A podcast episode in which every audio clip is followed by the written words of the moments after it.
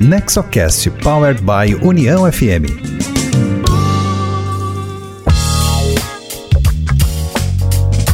Olá, seja muito bem-vinda, seja muito bem-vindo. Esse é o Nexocast, o podcast sobre governança corporativa, inovação e empreendedorismo, voltado ao desenvolvimento com foco nas famílias empresárias. Hoje trazendo como convidado Roberto Faldini, empresário, palestrante, administrador de empresas, conselheiro de administração e consultivo de diversas empresas de capital aberto e fechado.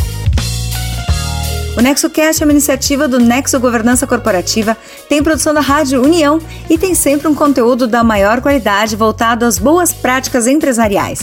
Você pode escutar o nosso podcast pelo site do Nexo, que é nexogc.com.br, pelo site da Rádio União, que é uniãofm.com.br e pelos aplicativos de áudio como Spotify, Apple Podcast ou Deezer. Siga o NexoCast e receba no seu aplicativo cada episódio novo que entrar na rede. O Nexo Governança Corporativa é uma associação criada por fundadores e sucessores de famílias empresárias para promover boas práticas de governança corporativa, formação pessoal e profissional de novas lideranças, empreendedorismo e inovação. Eu sou Cristina Pacheco, diretora de comunicação do Nexo, e este episódio do NexoCast traz Roberto Faldini, que esteve com o grupo em uma reunião mensal, compartilhando seu conhecimento e experiência sobre governança, empresas familiares e conselhos. Ele é membro do conselho curador da Fundação Dorina Norwell para cegos, da Fundação Crespi Prado, da Fundação Norberto Odebrecht e diretor da Fundação Emma Clabin. Foi cofundador do IBGC, Instituto Brasileiro de Governança Corporativa, em 1995 e continua atuante em várias de suas comissões. Por mais de 20 anos, Faldini foi diretor executivo, acionista e membro do Conselho de Administração da Metal Leve SA e presidente da CVM, Comissão de Valores Mobiliários, em 1992. Roberto Faldini, uma honra tê-lo conosco. Boas-vindas ao Nexo já nos conhecemos há, há bastante tempo, mas para nós é uma grande satisfação tê-lo aqui. Fica contigo a, palavra. Obrigado. Obrigado, Miguel.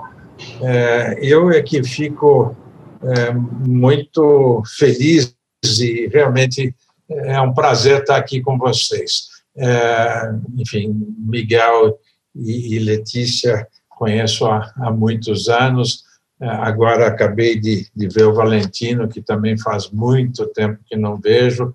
Eu não consigo ver todos, mas tem outras pessoas que eu conheço, mas não estou conseguindo ver todos, então não vou nominalizar todos. É, é, vi agora a Cristina é, é fa fazendo esse essa apresentação da Nexo é entusiasmante. Parabéns aí como você vibra é, é, contando e, e, e, falando sobre a Nexo. Parabéns mesmo. Bom, parabéns a vocês por, pelo, pelo trabalho que vocês estão fazendo nesse curto espaço de tempo. Miguel já, já tinha conversado comigo sobre isso e eu sou um, um devedor eh, ao Miguel, porque ele me convidou algumas vezes para estar com vocês, mas lamentavelmente a, a, as agendas não, os astros não conspiraram a favor eh, em, em, termos de agenda. Então, eh, lamento não ter estado antes com vocês, mas enfim, chegou o momento de poder estar aqui com vocês. Então, eu que agradeço essa essa oportunidade. Agora, fico preocupado porque eu, é, essa, essa pleia de, de, de, pessoas que, que a Cristina mostrou aí, de, de palestrantes, eu não tenho mais nada para falar com vocês, porque vocês pegaram a nata da nata dos empresários e da, das pessoas é, é, brilhantes que temos aí nesse nosso país, e, então eu fico preocupado o que, que eu posso trazer de, de, de novo para vocês, porque são pessoas que têm uma experiência maravilhosa e que compartilharam com vocês. Então, eu vou me atrever é, a contar um pouco da minha história, que eu acho que isso é uma coisa é, que, que, que, é diferente dos outros, e, e ela tem, tem, um, tem um objetivo é, é, é talvez a, a, o Miguel e a Letícia sabem, talvez o Valentino conhece um pouco, mas é, é, por que, que, eu, que eu começo com esta, esta um pouco da minha história, porque ela vai mostrar o porquê que eu estou nessa vida, né? por que, que eu estou nessa vida da governança, por que, que eu estou na vida da, da, da, da, das empresas familiares, e eu acho que isso tudo tem, tem as suas origens. Né? Então, eu, eu começo e, e, e falo, às vezes, de uma forma jocosa, mas não, não, não deixa de ser verdade, que antes de eu ter sido concebido pelos meus pais, eh, eu já vivia no âmbito de empresa familiar. Eh, porque tanto do lado do meu pai como do lado da minha mãe, eh, eram, eram ambientes de empresas familiares. Então, nasci já dentro desse âmbito, desse meio de empresas familiares. Meu pai tinha uma indústria têxtil, razoavelmente grande para a época, e minha mãe, a família da minha mãe, tem a, a indústria de papel e celulose, que é, né, é hoje uma das maiores empresas do Brasil, etc, etc. Então, eu sempre vivi é, nesse ambiente familiar. Comecei a, a, a trabalhar, sempre gostei de trabalhar. Bom, eu tinha um sonho, eu tinha um sonho de ser almirante de navio, etc, etc. Como eu nunca consegui nem entrar na marinha, nem tentei, para falar a verdade, mas eu gostava muito de navios, acabei na minha vida tendo um, um, um, um prazer enorme de viajar de navio quando eu posso. Então, eh, antes da pandemia, viajei o mundo todo é, por navio, que era uma grande satisfação, que isso, enfim, é, cobriu a frustração de eu não ter sido almirante de navio. Mas, enfim, é, brincadeiras à parte, eu comecei a trabalhar muito cedo, com, com 14 para 15 anos, e quando você começa a trabalhar com 14 para 15 anos, enfim, trabalhei na empresa do meu pai, é, o que, que você pode ser? Office boy de luxo, né? Então, aprender o que, que era carimbar papel, que, que para aqueles mais jovens não sabem o que era isso, descontar borderô no banco, etc, etc. Os mais velhos, é, obviamente, já viveram isso. E foi, foi um aprendizado maravilhoso. É, é, e na empresa do meu pai, nós, nós tínhamos o controle, nós éramos majoritários. Então, é, aprendi o que, que era ser é, o controlador, fazer parte do, do, do grupo controlador. É, meu pai tinha, tinha sócios, é, que eram os irmãos dele, que eram meus tios, e ao longo do tempo, é, eles, é, enfim, tiveram interesses diferentes e acabaram desfazendo a sociedade. Isto fez um mal muito grande para o meu pai, que sempre teve a, a, intenção de ter todos embaixo do seu, do seu guarda-chuva, etc., etc., e, e, ele acabou adoecendo. E eu aí estava com, com 17 para 18 anos, e é, com a, a, doença do meu pai, eu não sabia se é, eu podia continuar, lógico que nós sempre fazemos, nós empresários, é, queremos fazer os nossos negócios para que os nossos filhos continuem, e meu pai, obviamente, queria que eu continuasse o negócio dele. Mas era uma empresa relativamente grande e eu não me sentia com competência para tocar a empresa. E fiquei no dilema se eu contava, se eu falava para ele, olha, pai, eu não tenho condição de tocar uh, e é melhor a gente tomar um outro rumo. Uh, e estou dizendo isso é, no século passado, tá certo? Estou falando dos anos 60 é, do, do, século passado.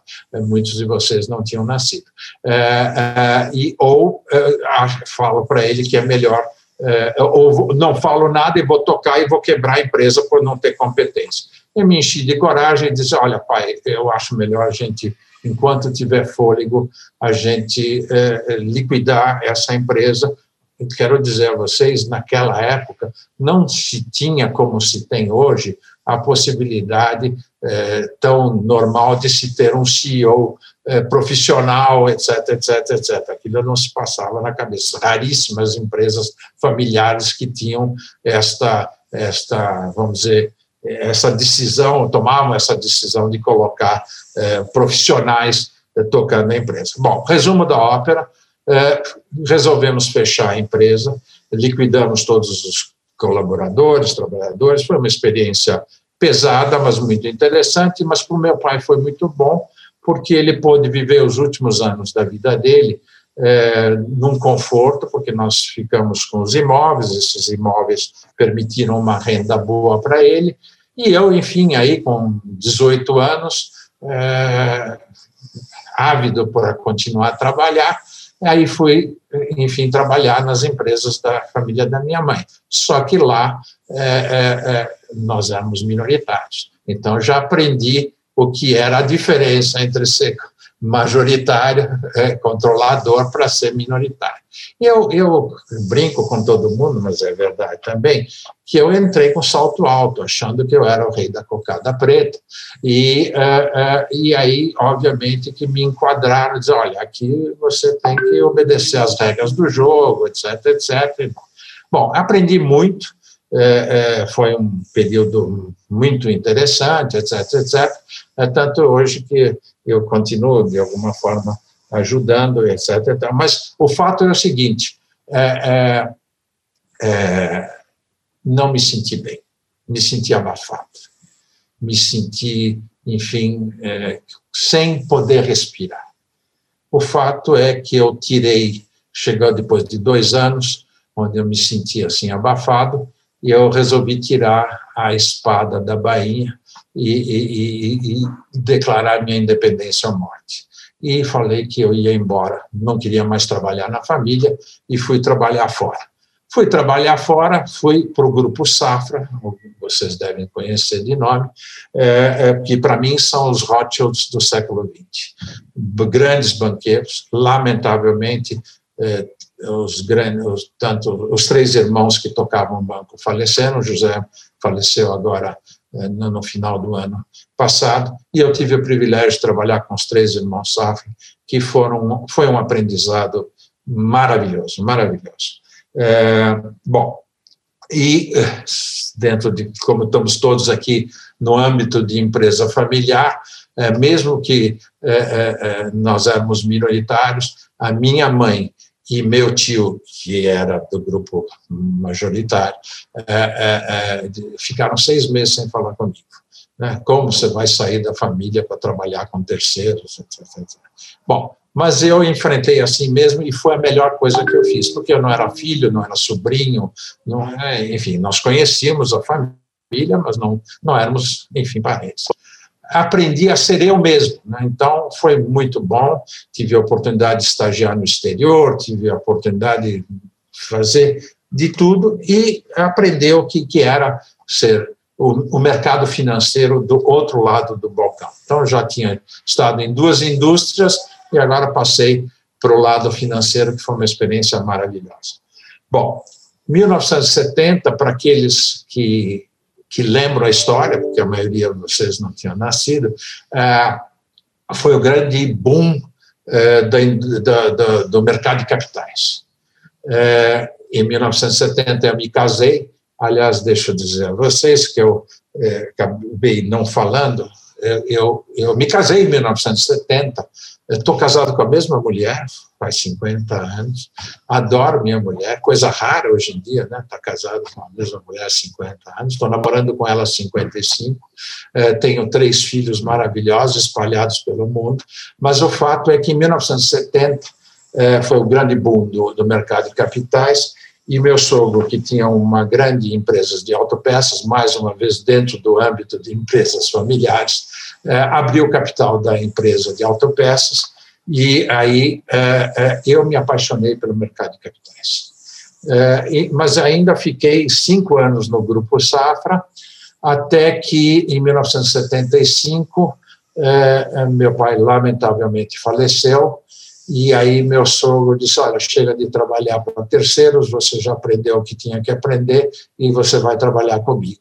E aí então em 1976 eu fui trabalhar com meu sogro. E, enfim, fiquei 20 anos né, trabalhando com ele até a época, até o momento que nós é, vendemos a companhia para uma multinacional.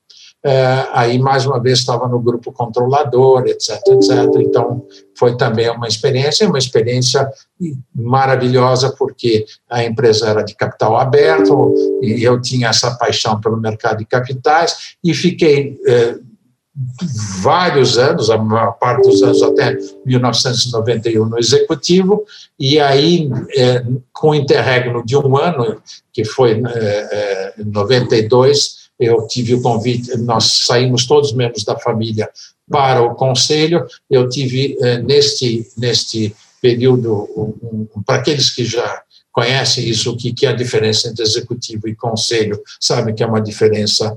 A responsabilidade é, é, é muito grande em todos os, os dois, as duas posições, mas o ritmo e as preocupações são outras. O fato é que eu é, é, é tive a sorte, oportunidade, da CEL, de é, ter uma experiência diferente, que eu fui convidado para ser presidente da CVM, a Comissão de Valores Imobiliários, porque naquela época o ministro Marcílio era o ministro da Economia e ele queria alguém que não fosse um corretor, que não fosse um banqueiro, que não fosse um, enfim, um advogado, mas que tivesse uma visão empresarial eh, que pudesse dar uma dinâmica eh, que com um olhar empresarial para a CBN. E eu tive o privilégio de, na, no meu mandato, é, é, fazer o lançamento das ações da, da Aracruz na Bolsa de Nova York, que foi o primeiro movimento de internacionalização do mercado de capitais brasileiro. Me lembro com, com, com, com muita clareza que me criticaram, é, jogaram pedras, modo de dizer, que eu ia acabar com o mercado de capitais brasileiro fazendo o lançamento das ADRs porque isso ia espantar todas as empresas, ninguém mais queria abrir capital no Brasil, só lá fora. E hoje a gente vê que não era nada disso, que tem 70 empresas com ADR, que foi um grande movimento para a internacionalização do Brasil. O Brasil vai aprendendo aos trancos e barrancos. Bom, mas aí, em 92, eu saí da CVM, acabou o mandato, acabou todo o governo naquela época, etc, etc. Aí eu voltei já para o conselho da nossa empresa e fiquei até 96, quando a gente vendeu a companhia. É, cá entre nós, crise, o Brasil só vive de crise, é, é, é uma constante, e todas as desculpas que nós, entre nós demos e para terceiros nós demos, é que mais uma crise, então uma crise foi o que nos levou a vender a empresa para uma multinacional. E aí eu digo com toda, toda, toda a transparência, a maior crise foi uma crise interna do que externa. É, e, e, é isto é, que eu compartilho com vocês. É, é, não há, na minha experiência, é, assunto ou tema mais importante do que o relacionamento entre os sócios, principalmente numa empresa familiar, mas não só numa empresa familiar. É, é, câmbio, governo, mercado, enfim, tudo que vocês quiserem é, comentar são importantes, mas o mais importante é a coesão entre os sócios, um propósito único da empresa, você pode ter opiniões diferentes, até são importantes os debates e as discussões, mas o propósito tem que ser um só, porque se isto não tiver com muita clareza, você acaba afundando a empresa. Então, é, mais uma experiência que eu tive, é, onde nós, é, lamentavelmente, acabamos vendendo a companhia, lógico, causada por uma crise, mas a crise maior foi uma crise interna. É, quando a empresa do meu sogro foi, foi fundada, eram seis famílias. É, quando nós estávamos na segunda geração, nem chegamos na terceira, nós já éramos 20 acionistas sem acordo de acionista e, obviamente, isso não facilitou nada a permanência da empresa no longo tempo.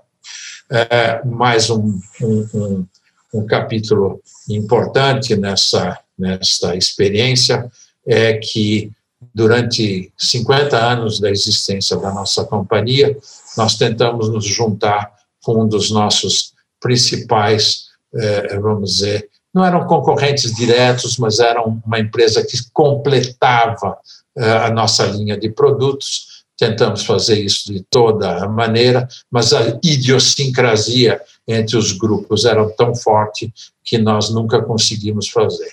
o que acontece, o resumo da ópera é que nós acabamos vendendo a nossa empresa para uma multinacional alemã, a multinacional alemã comprou o nosso concorrente e juntou as duas empresas. Então, esta é que é a, o, o X da questão, a, a falta de visão do que é mais importante, o ego ou o business continuar. Então, eu só estou compartilhando com vocês experiências, não de alguém que ouviu falar, mas que viveu ah, ah, na própria pele todo esse assunto. Bom, quando vendemos a nossa companhia, duas, duas, é, duas sensações.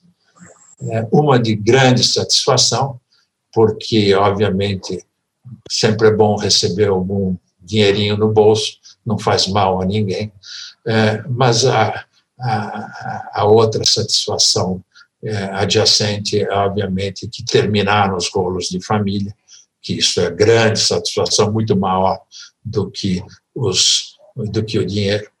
Mas a grande, grande frustração foi: puxa vida, que incompetência nossa!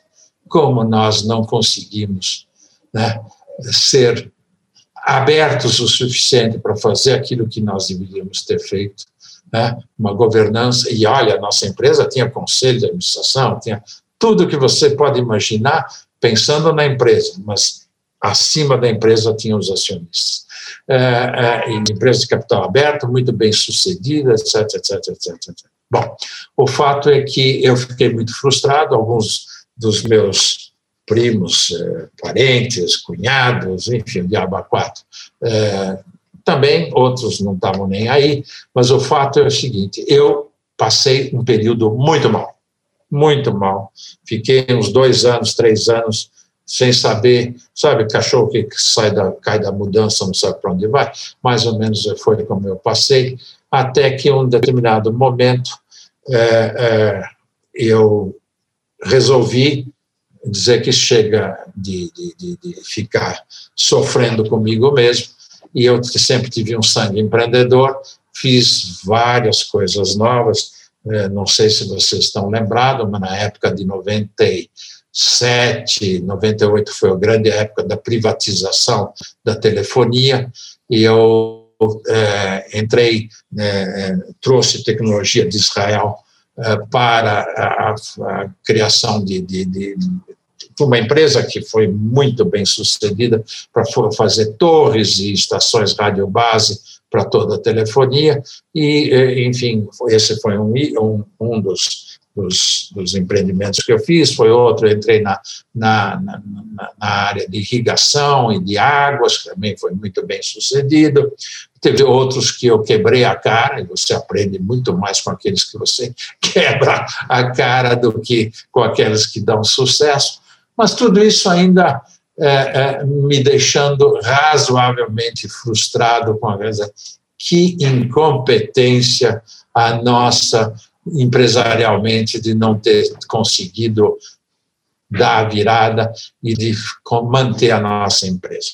Bom, resumo da ópera, é, conversando com, com uma, uma pessoa que, enfim, me orientou e disse, Faldini, para de se lamentar. Chega. Você não vai recomprar a empresa. Está vendida para uma multinacional. Ela já está gigante demais. Vai fazer outra coisa. E para de fazer empreendimentos daqui e dali, etc, etc. Vai fazer alguma coisa que vai te dar uma enorme satisfação. Eu falei, o que, que você acha que eu posso fazer? Olha, a tua experiência vivida e não contada é tão grande com empresas familiares.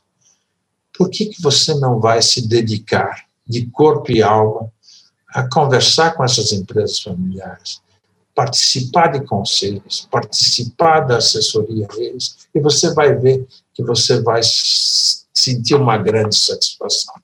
Bom, resumo, eu fui à Fundação Dom Cabral, onde eu já tinha sido aluno nos anos 90, eh, e, e comentei isso, e estava sendo criado, alguns de vocês devem ter ouvido, o PDA, Parceria para o Desenvolvimento de Acionistas. Isso eu estou falando nos anos 2000, por aí.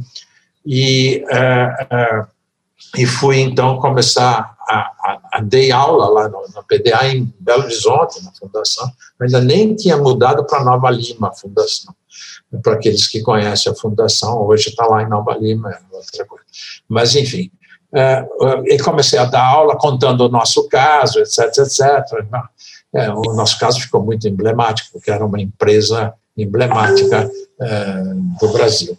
É, o fato é que, de repente, a Fundação Dom Cabral diz: olha, está indo muito bem o PDA e nós queremos criar o PDA em São Paulo. É, você não tem ninguém para indicar, para montar o PDA em São Paulo? Eu falei, sou eu, pô. Deixa que eu crio, deixa que eu monto. E aí montei. Então, de 2002 a 2007, é, eu estava vendo hoje já quase 20 anos, né? Como o tempo passa, eu, eu fico assim abobado. É, é, eu, eu coordenei o PDA em São Paulo, que foi uma grande satisfação, porque passaram mais de 40 empresas, mais de de, sei lá, eu, de cento e tantas pessoas, de várias famílias, e foi um, um, uma enorme satisfação poder colaborar com essas empresas e, e, e ajudá-las a pensar de uma forma diferente, mostrar quais são os riscos de não pensar de uma forma objetiva e ter um propósito, etc, etc, etc. Naquela época, a, a, a Fundação Dom Cabral não fazia assessoria para empresas. É, portanto, eu, além de dar as aulas, coordenar o trabalho, etc, etc, etc, as empresas me chamavam para eu participar do conselho, ou montar o conselho, ou criar, etc, etc, etc. Eu, e, e foi assim, então eu ficava com essa com esta com, essa, com essas duas duas funções é, e também tive alguns convites para participar de conselhos que não tinham a ver nada com, com a Fundação Dom Cabral. Um dos grandes conselhos que eu tive o privilégio de participar foi da Sadia, onde eu fiquei 13 anos, entre Sadia e BRF.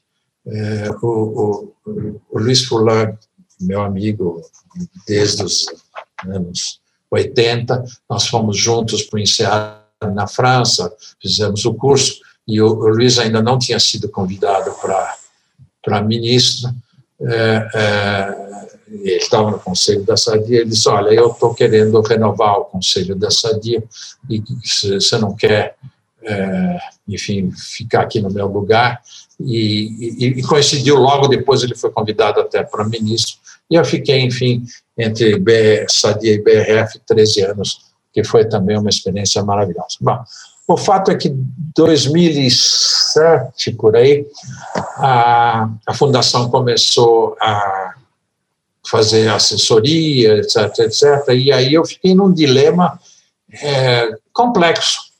Os clientes eram da fundação ou eram meus? Como eu sou uma pessoa ética, eu achei que aquilo ia criar algum tipo de problema e aí eu step out, né, como se diz.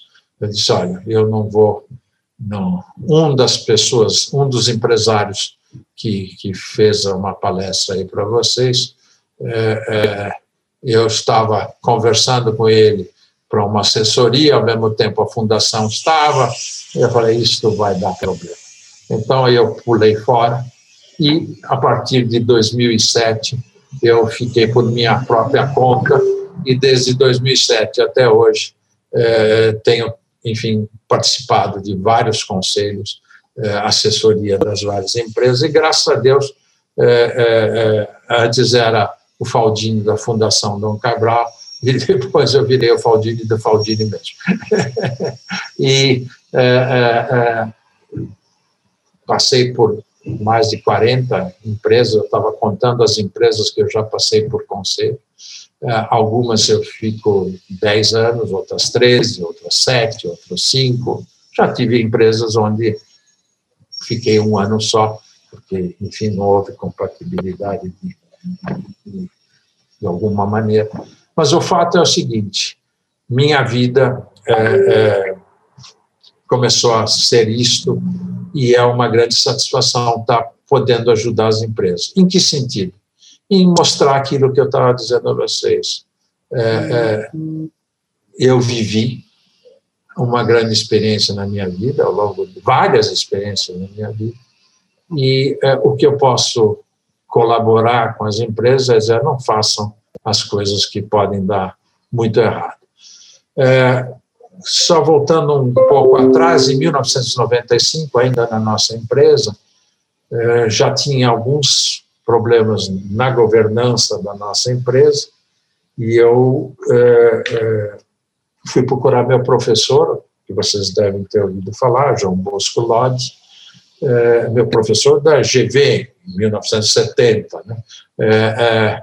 E fui falar com o João Bosco lá e disse, olha, estou com problemas aqui na Metal que, que você com o conselho da empresa, o que, que você me orienta? E ele falou assim, olha, nós estamos aqui um grupo de 15 pessoas que estamos criando o Instituto Brasileiro de Conselho de Administração.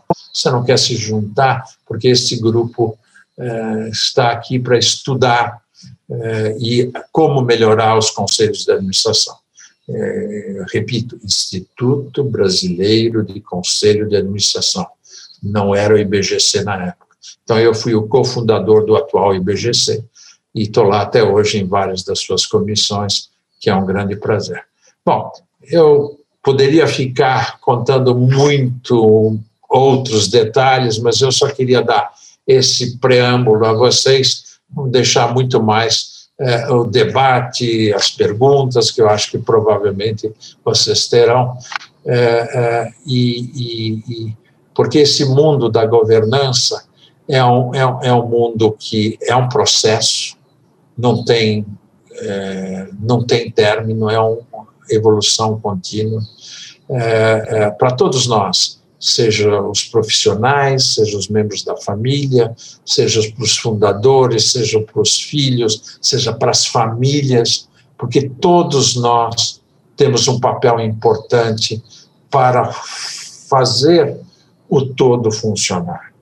É, então, dizer que aqueles acionistas, principalmente nas empresas familiares, que não estão envolvidas no dia a dia, não têm que ter o cuidado é, é, para poder ver o futuro da companhia, tem que estar sendo cuidado sim, porque eu já vi N vezes, vivi isso, que aqueles acionistas que estão fora não são é, não, ninguém dá bola, e depois são eles aqueles que provocam a ruptura, que começa com uma pequena rachadura, mas depois acaba a trinca virando num grande problema para toda a família.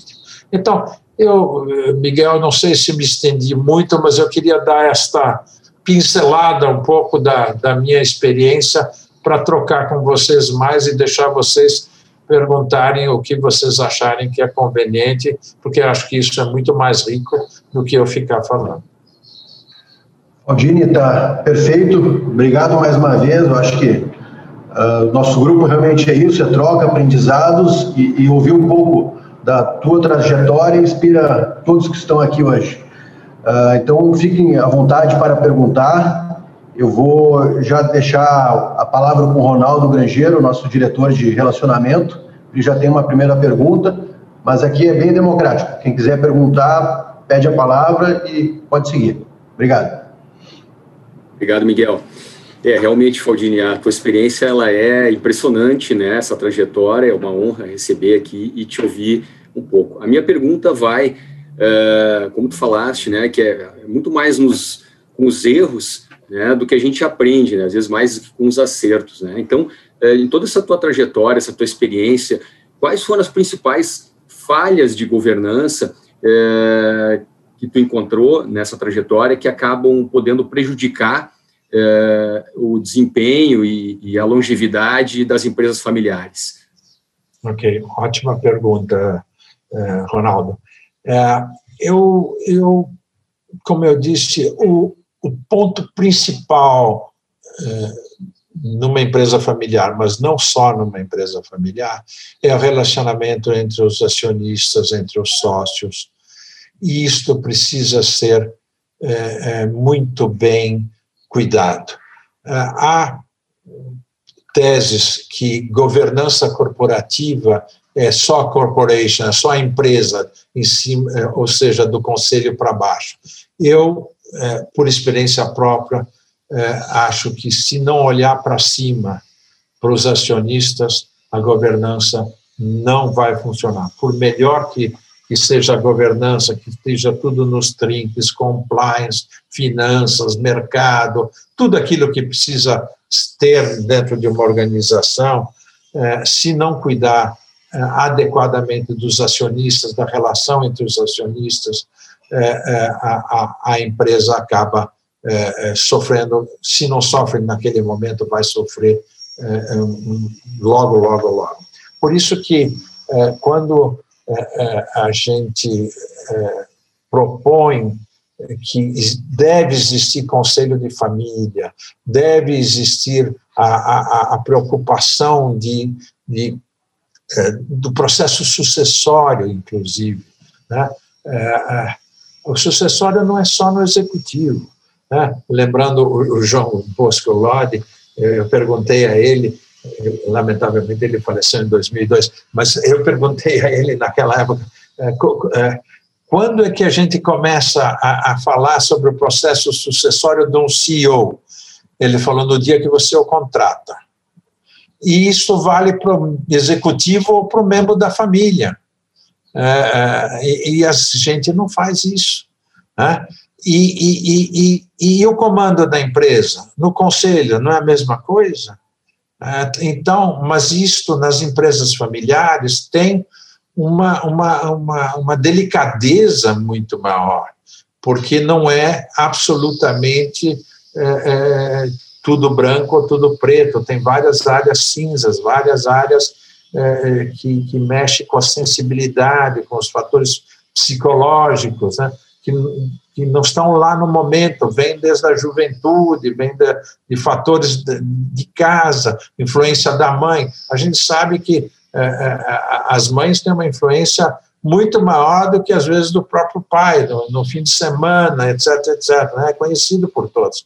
Então, é, é, há aqueles que acham, não, não, aqui quem manda sou eu, é piada, tem que ver tudo isto com todo cuidado, porque senão, mais cedo ou mais tarde, acaba é, rompendo o dique. Então, objetivamente, Ronaldo, sócios é um dos grandes pontos. Obviamente que na, na empresa em si é, tem que tomar todos os cuidados, é, é, é porque é, hoje em dia está cada vez mais difícil e mais complexo acontecer isso. Mas no passado era uso e costume de todo mundo ter caixa 2 e ter mecanismos, vamos dizer, pouco ortodoxos né, nas empresas. E aí as pessoas esquecem que, é, enquanto está o dono fazendo isso, tudo bem, mas a partir do momento que é algum profissional que vai fazer isso, você já está perdido.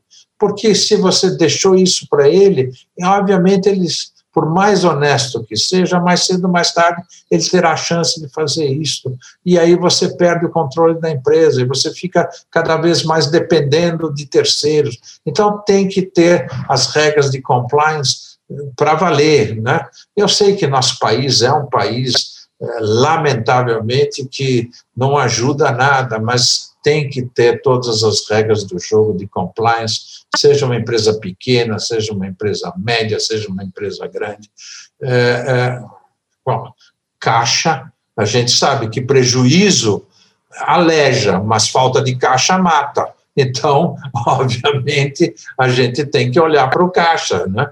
É, principalmente num momento como esse, é, que onde tem enfim, essa pandemia que pegou todo mundo de surpresa, as empresas que têm caixa conseguem sobreviver, aquelas que não têm caixa ficam dependendo do banco, enfim. Mas não sei se te dei um, um panorama que, razoável para a tua pergunta. Perfeito, está ótimo. Muito obrigado. Aldine, eu quero te fazer uma pergunta também. Quando a gente fala de empresa familiar, a gente sempre lembra que isso começa no empreendedorismo de uma pessoa, né? Num fundador que tem um sonho, que tem uma visão. E aí eu quero, queria te perguntar sobre legado. O quanto é importante, conforme vão avançando as gerações dessa empresa, na segunda, na terceira, o quanto é importante manter esse legado e, caso seja importante manter o legado do fundador, como fazer isso? Olha, boa, boa, boa, boa, bom questionamento, Cristina. Olha, precisa entender bem o que, que é o legado. Né? Às vezes as pessoas entendem que o legado é a empresa em si. Eu não acho é, é mais. Já, já foi isso no passado. Hoje em dia, com, a, com, a, com um mundo tão dinâmico e tão, é, é, é vamos dizer, é, não linear, com um mundo tão é, é, é, volátil. Hoje em dia, você, o legado não é mais a empresa em si, o legado é os princípios, os valores. Né? Os valores acho que valem muito mais do que a empresa. Eu conheço é, é, algumas empresas, não são muitas, mas que já venderam o seu negócio mas o legado continua, a família continua unida, fazendo outras coisas. Então, o legado, lembrando o fundador, é a união da família. E isto acho que vale muito mais do que você está fabricando o parafuso, roupa, o, o comércio. É, e, e isto depende de como isso é transmitido para as novas gerações. Odine, eu tenho algumas perguntas, uh, mas eu vou pela do conselho, que é um dos temas do, da conversa de hoje. Okay. Uh, muitas empresas familiares, nesse processo de criação e funcionamento de um conselho, elas uh, têm algumas dúvidas sobre a importância do conselheiro independente, sobre até a troca de informações, a, a inclusão dele para o dia a dia do negócio uh, e a necessidade desse conselho também visando a estratégia do negócio. Se pudesse falar um pouco uh, da importância da, do funcionamento do conselho, independente do porte da empresa, porque também tem muitas empresas que sempre imaginam que isso é para empresa de capital aberto, com muitos acionistas, mas às vezes, quando tem dois sócios, já talvez seja interessante ter um, uma estrutura inicial de conselho. Se pudesse falar um pouco a respeito. Muito, muito, eu acho excelente colocar esse ponto, Miguel. É, essa, essa, esse questionamento é, é muito comum, é, porque é, até no próprio IBGC, até cinco anos atrás, ou um pouco mais, é, é, é, ele estava muito voltado para empresas de capital aberto, etc, etc. Talvez uns 10 anos, mas é, hoje em dia é, há cada vez mais a, a, a visão, a, a percepção, vamos dizer, de que a governança, os conselhos, é, são um instrumento é, para ajudar as empresas a, a, a pavimentar a sua estrada para o futuro.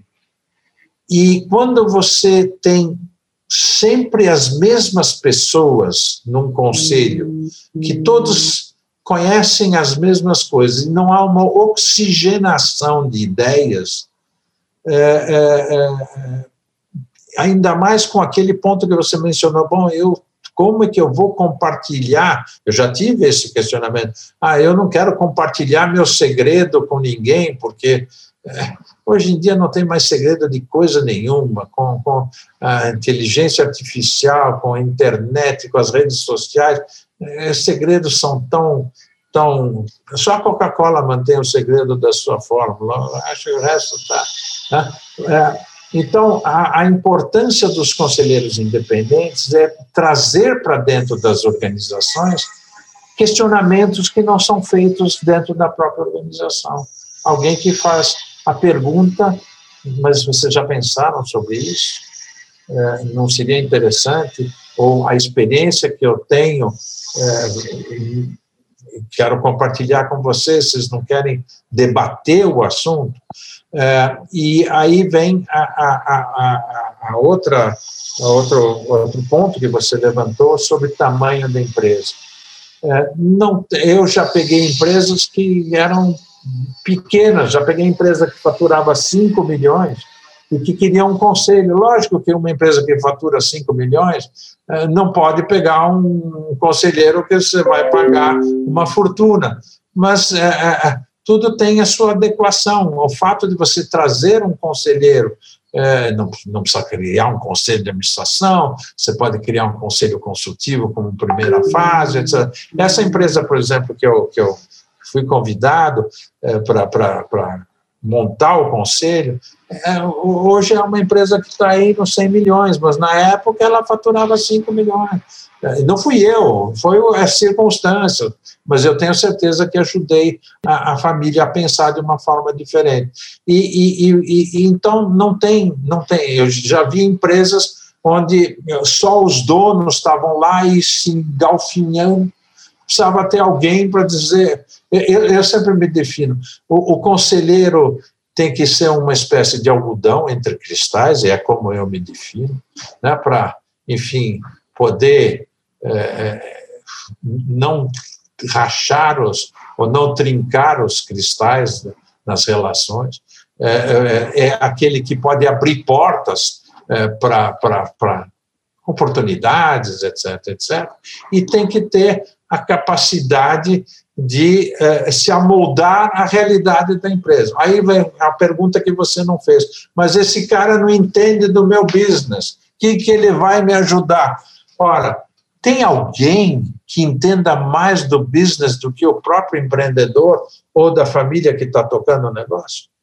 É eles que têm que conhece o business.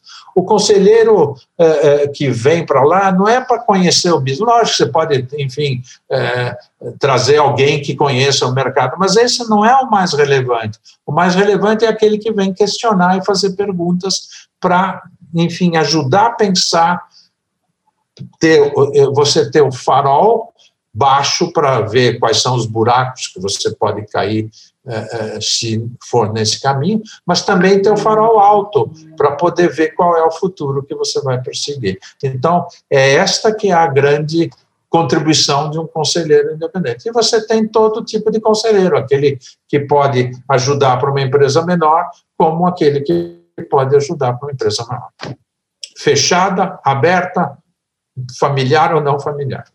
Muito legal, Faldini. Eu queria fazer uma pergunta. Uh, a pauta do social e ambiental está cada vez mais quente, muitos eventos acontecendo no Brasil e fora.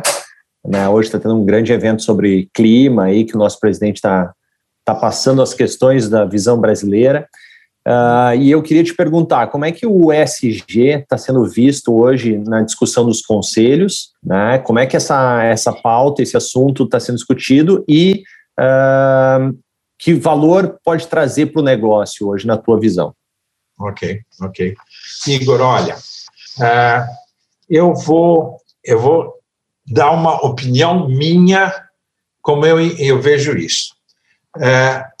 você ainda é relativamente jovem, é, não vai se lembrar nos anos 50, 60, é, o que aconteceu com o controle da qualidade.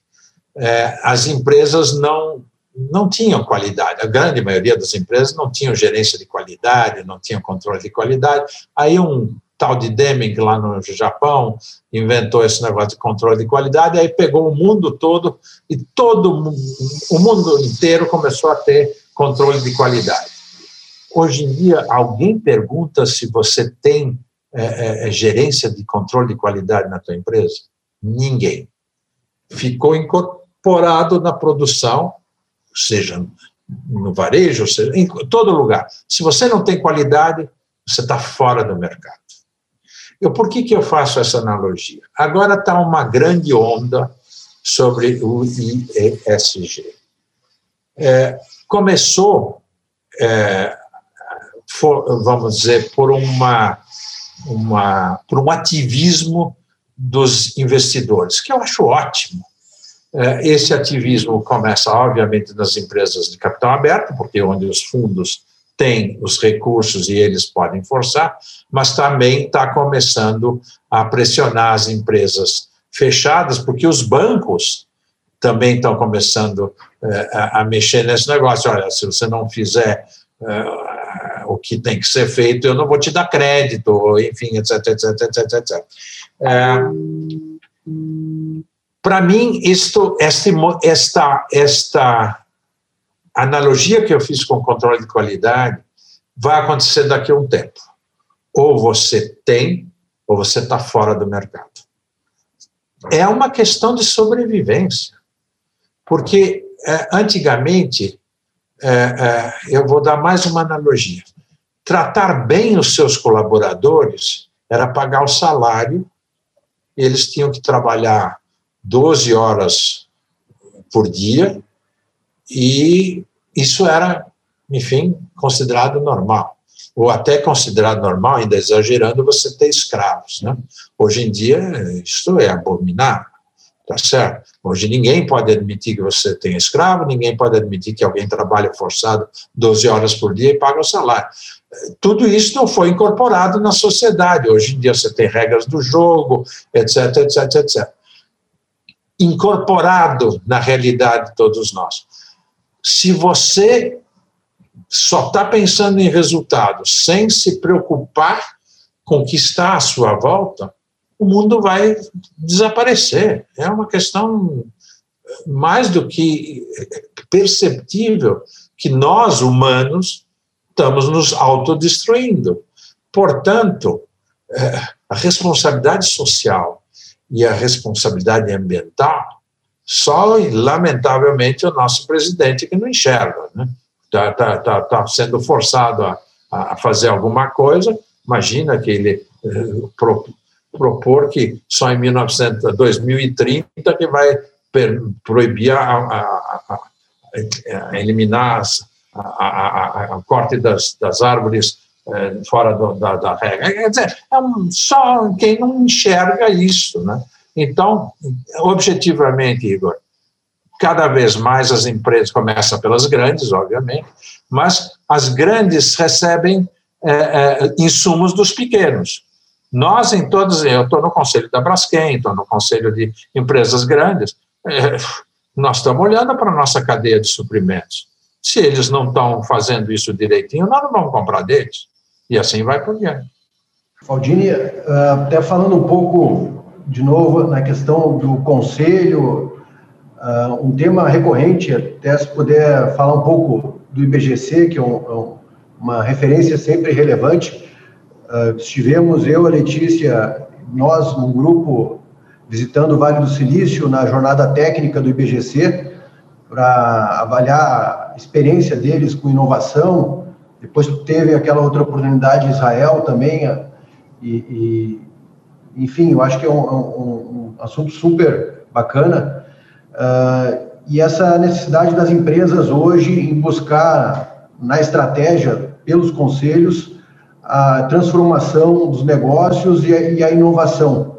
Se tu puderes falar um pouco da tua experiência nos conselhos uh, e, e, como isso pode ser trabalhado de forma permanente até por comitês, se fosse uma, uma boa solução, uh, para as companhias brasileiras buscarem um pouco aquele, aquela inspiração lá na Califórnia, do Vale do Silício, e inovarem cada vez mais para a gente não ficar tão atrás e, e, pouco desenvolvido nesse, nessa nova economia. Né?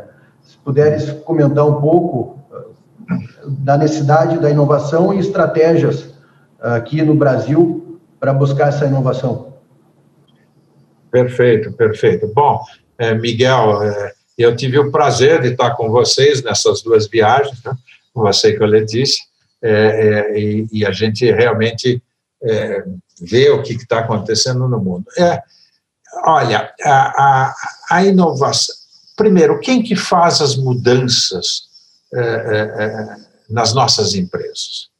A, a, empresa tem um CNPJ, mas o CNPJ não faz nada. Quem faz tudo nas empresas é um, uma série de CPFs. Né? É, são todos os CPFs que fazem uma CNPJ se movimentar. Ou seja, somos nós, as pessoas. Isso é um aspecto cultural, e isso tem que vir top-down, né? É, é, e é, é incentivar é, que haja a preocupação com isso por parte dos conselhos, e se a empresa não tem conselho, tem que ser por parte da, da, própria organização, porque, como eu disse, um mercado, um, um mundo que está fragilizado, que é não linear, que é, é, cada vez mais incompreensível, que é mais cada vez mais disruptivo. Se você não se reinventar, você está fora do mercado, é uma questão de tempo. É, e como é que você se reinventa?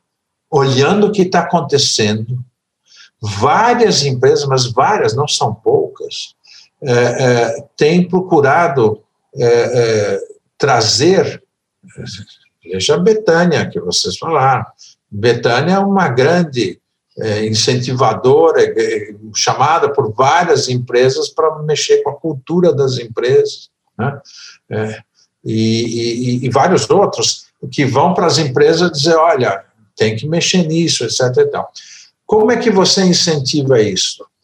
Primeiro, mostrando o que está acontecendo no mundo, mostrando essa, esta, esta velocidade das mudanças e mostrando se você não estiver no mesmo ritmo, é uma questão de tempo para você estar fora.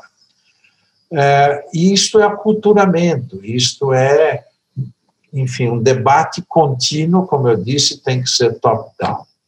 E é, outras empresas têm feito, e que vocês devem estar acompanhando, é, é procurando estar próximos dessas startups, ou diretamente ou através uh, das incubadoras. Né?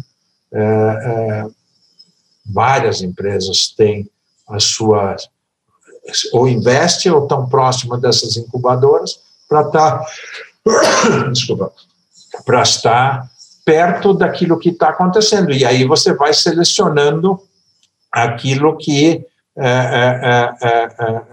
mais te atrai para poder, mais te atrai, aquilo que mais faz sentido para ajudar a, a, mudança da tua organização. Claudine? É Letícia, Olá. tudo bem? Tá boa, querido, tudo bem. Tudo ótimo, prazer te ouvir, obrigado por compartilhar conosco a tua vivência e experiência. Eu queria te perguntar, aproveitando ainda o tema do ISG, como na prática tem visto as empresas uh, iniciarem essa jornada?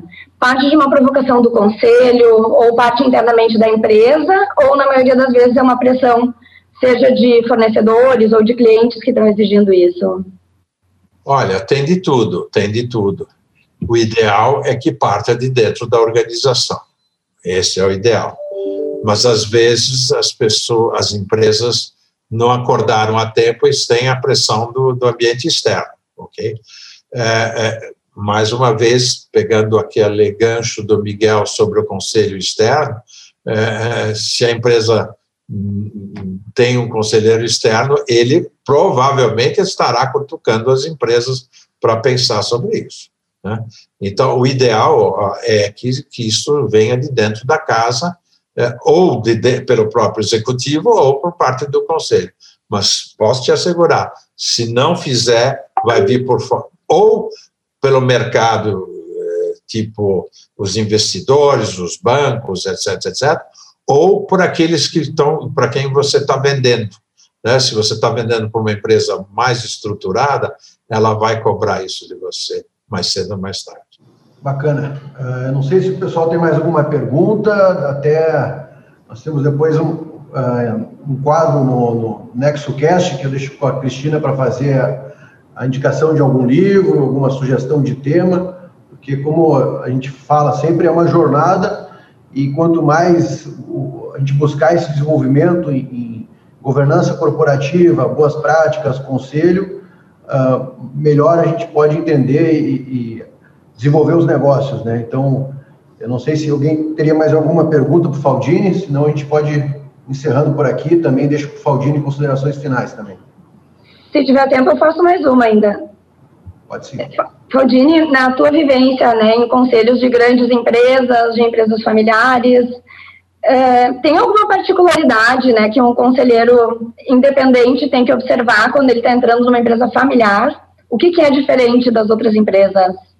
Okay. Na visão do independente. É, olha, é, é, ele, o, o, independente tem que ter a, a sensibilidade muito apurada, porque nas empresas que, é, vamos dizer, não, que não tem controle definido, você não tem essa sensibilidade tão aguçada.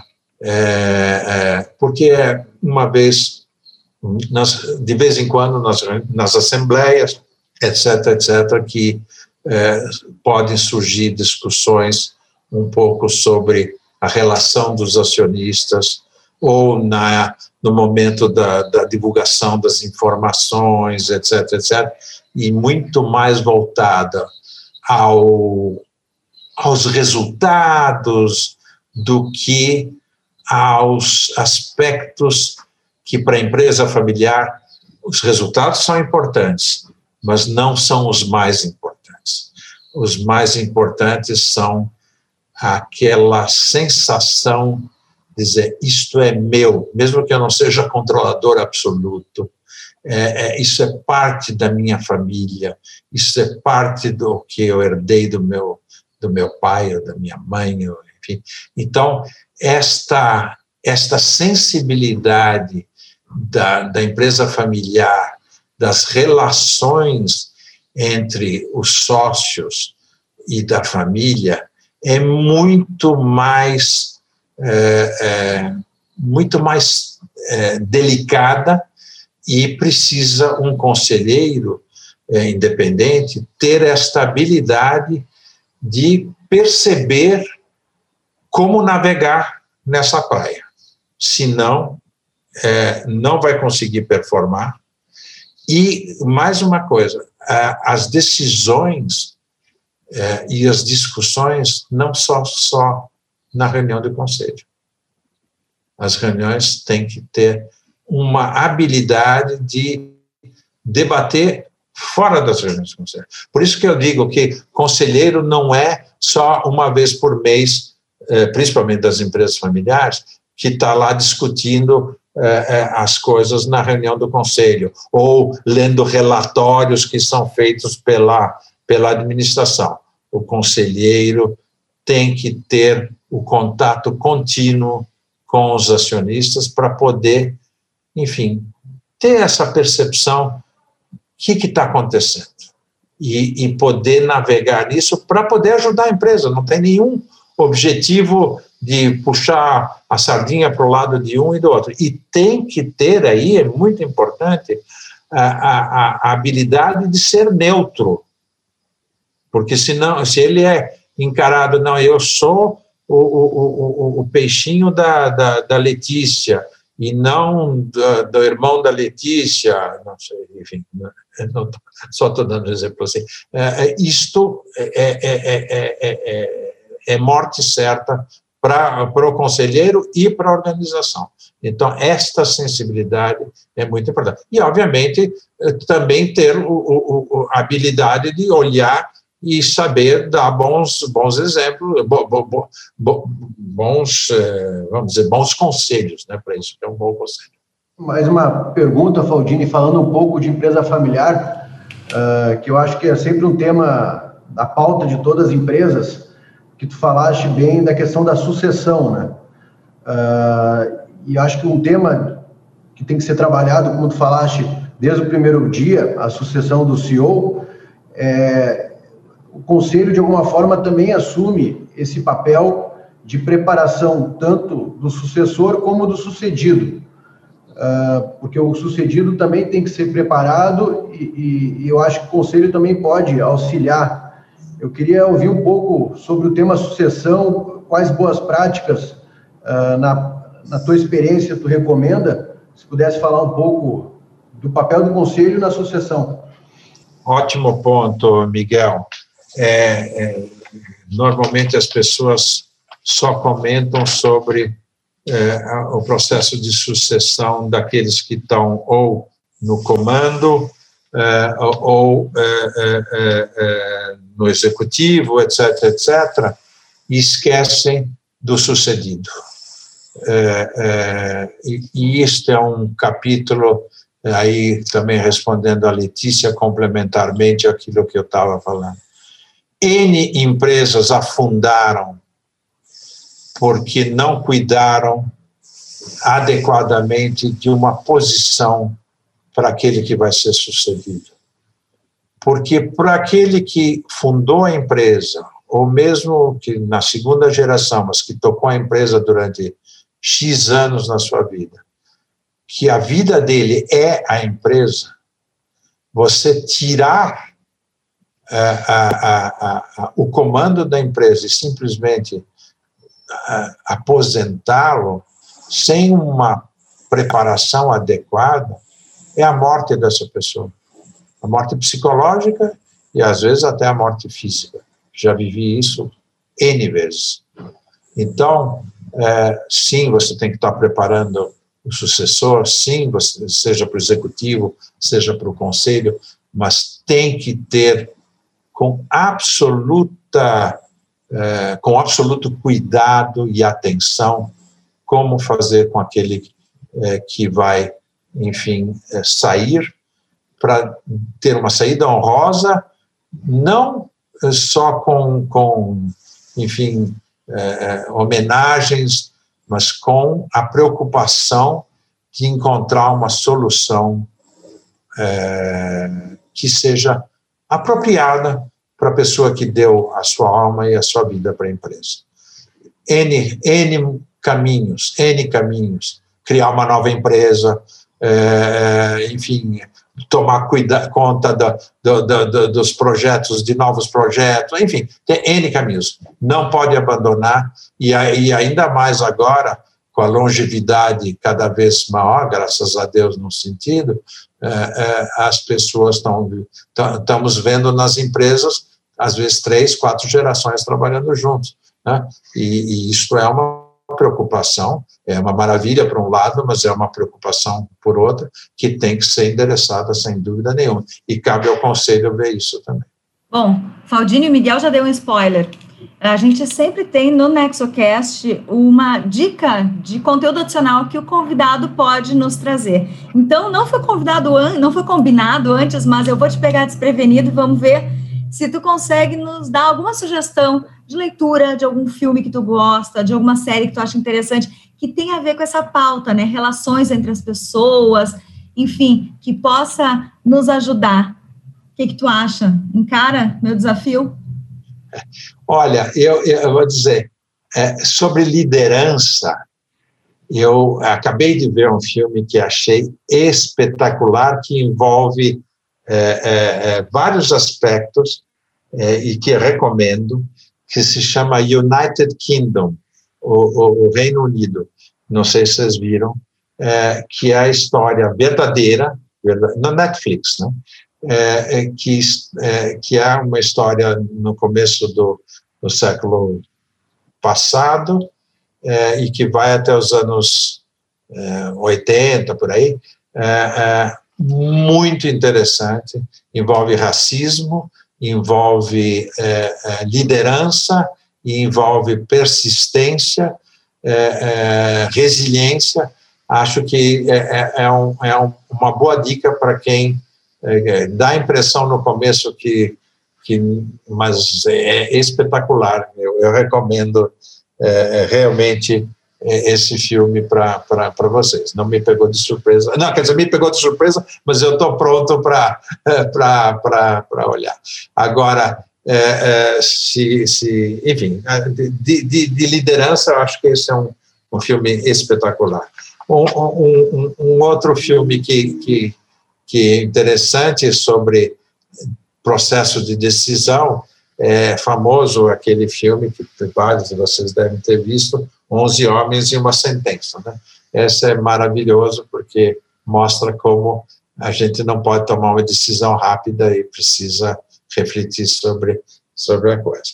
E sobre a empresa em si, se eu posso dizer é, alguma coisa assim para como, como um recado para vocês, é, a gente está no mundo digital e a gente usa a palavra é, B2C, B2B e B2E, né? É, que são as siglas aí da, da, dessas novas tecnologias, e eu traduzo isso para B, B2C, é, que é back to core, né? core business, é, B2B é B, é B, back to basics, né? É, e, e, B2E é back to ethics, né? tem a ética, que é isso que você consegue é, tocar a vida. E como pessoa, é, é, eu, como seres humanos, tem uma, uma, uma expressão que eu gosto muito, que a gente não precisa esperar tudo que a gente que, que precisa para desfrutar a vida, mas que nós temos a vida para desfrutar tudo. Então esse foi o NexoCast e a gente quer ouvir a sua opinião, a sua sugestão. Nos procure e nos siga nas redes sociais. Estamos no Facebook e no Instagram como nexogc.com.br. No LinkedIn nós somos o NexoGC. Mande uma mensagem, comente nas redes sociais e participe dessa conversa. E por aqui, siga nosso podcast para não perder nenhum episódio. Curta, compartilhe, vamos fazer a informação circular. Esse foi o episódio 30 do NexoCast, o podcast que pretende desmistificar a governança e as suas ferramentas. No próximo episódio, mais insights e conteúdo voltado à gestão, inovação, empreendedorismo e governança para famílias empresárias. Estiveram conosco na técnica da Rádio União, na operação de áudio, equalização e edição, os profissionais Luiz Felipe Trevisani, Ramon Ram, Duda Rocha, o jornalismo com coordenação de Denise Cruz e direção de Rodrigo Giacometti. Esse programa é um conteúdo original de Nexo Governança Corporativa, com produção técnica da Rádio União FM. Obrigada por estar conosco e até o próximo NexoCast. NexoCast Powered by União FM. Uma produção Nexo Governança Corporativa e Rádio União FM.